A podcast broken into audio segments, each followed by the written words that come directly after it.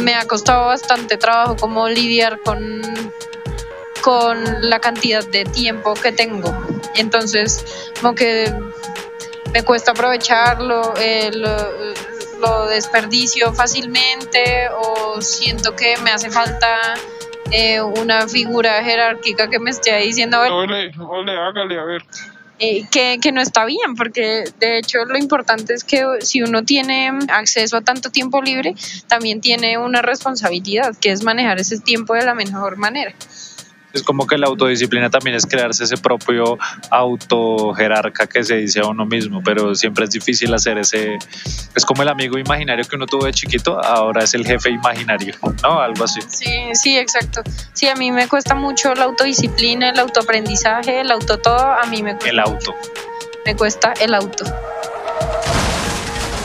Bueno, con Adriana estuvimos viendo en una época cuando estuvo más o menos de moda una serie que se llama. No me acuerdo cómo se llama. Ya no me acuerdo cómo se llama. ¿Cómo se llama? ¿Cuál es? Estuvimos, ¿De qué viendo se una, estuvimos viendo una serie que se llama. Legion. Estamos viendo Legion.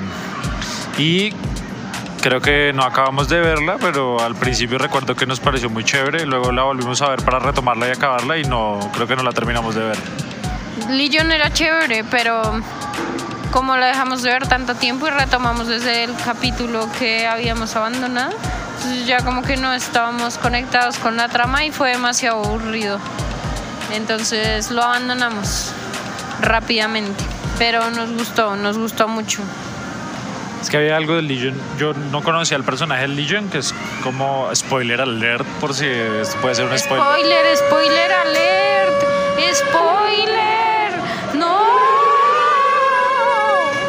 Por si puede llegar a ser un spoiler para alguien, es, es un personaje que es al parecer hijo de Xavier, del, del man que montó la mansión de los X-Men, la escuela de los X-Men.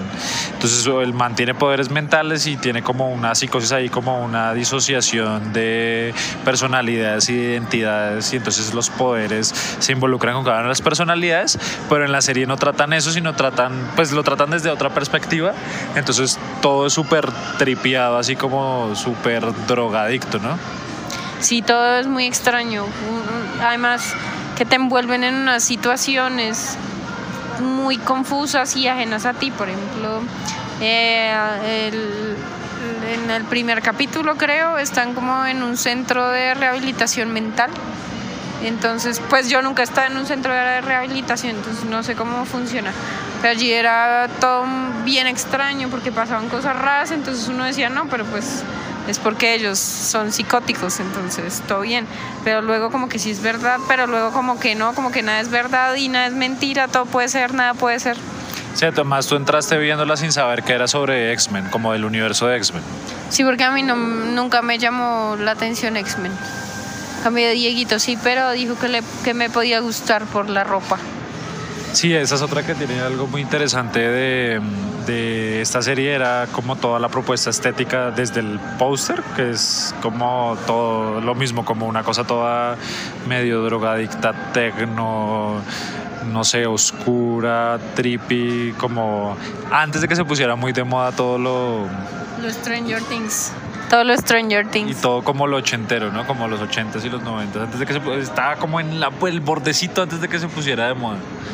Sí, es cierto. Entonces lo traje a tema porque pues nosotros nos aburrimos de verla un poco y pero ahorita ya se viene la segunda temporada y le estoy mostrando a Adriana el póster de la segunda temporada. Ya salía la segunda temporada. Sí, no sé. ¿Cuál es el póster, Dieguito? Ah, ya. Ah, es un póster azul con la cara del tipo. Pero, pero el tipo en la segunda temporada, fue pucha, seguirá siendo tan importante. Sí, porque es el personaje principal, o sea, es el nombre. El nombre de la serie es el nombre del man. El man no se llama Legion. Yo sé, digo, pero el personaje se llama Legion en, en los X-Men. Ah, ah, yo sí decía Diego hablando todo mal. Perdón, Dieguito. Y no te dije nada, lo siento. Ah, bueno, otra cosa de lo que estábamos hablando, la propuesta como visual del, de la esta, me parece muy chévere, me- por lo que me pareció chévere que Adriana lo viera, era porque la ropa tiene como un estilo muy específico, como que además los colores son muy importantes para el desarrollo narrativo de la serie, ¿no? Sí es cierto, los colores son bien importantes. Como que el naranja está muy, muy presente, colores tierra. Y mm, dependiendo de las escenas, a veces hay mucho, mucho gris, eh, como muchas escalas de grises. Y también en algunos momentos eh, el rojo es súper importante dependiendo del personaje. Entonces sí, muy, muy chévere. Muy, muy chévere eso. Eh, ¿Qué? ¿Qué es que me hace jetas?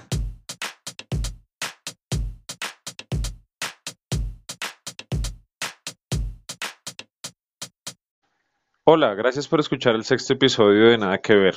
Esperamos que lo hayan disfrutado. Nos pueden dejar comentarios, seguirnos, escribirnos a arroba todo y nada que ver en Twitter, a arroba Diego Crónico en Instagram y arroba Adrián no sabe dibujar en Instagram también. Eh, nada, pues cualquier cosa estamos pendientes. Un abrazo y gracias.